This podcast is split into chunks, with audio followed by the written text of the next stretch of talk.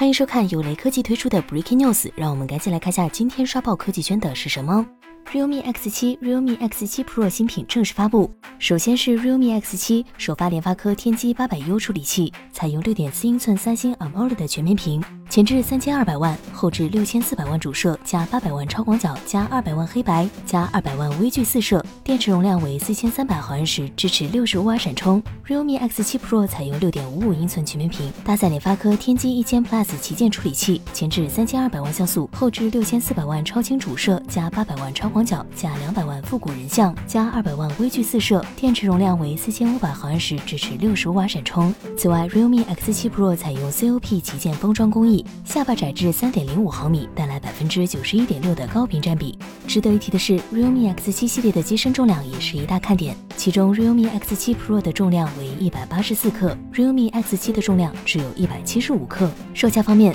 ，realme X7 六 GB 加一百二十八 GB 版售价一千七百九十九元，八 GB。加一百二十八 GB 版，售价两千三百九十九元，有 C 位色、幻梦白、海与蓝三种配色。realme X7 Pro 六 GB 加一百二十八 GB 版，售价两千一百九十九元，八 GB 加二百五十六 GB 版，售价三千一百九十九元，有 C 位色、幻梦白、星与黑三种配色。realme X7 Pro 是一款款甜品级产品，性能、屏幕等各方面的表现都能让人满意，没有明显的短板。而且六十五瓦快充和不到二百克的重量控制，在同价位竞品中是相当少见的，这也能成为它差异化。优势。总的来看，这款产品能和红米 K 三十 Ultra 打得互有来回，给了注重性价比的用户一个新选择。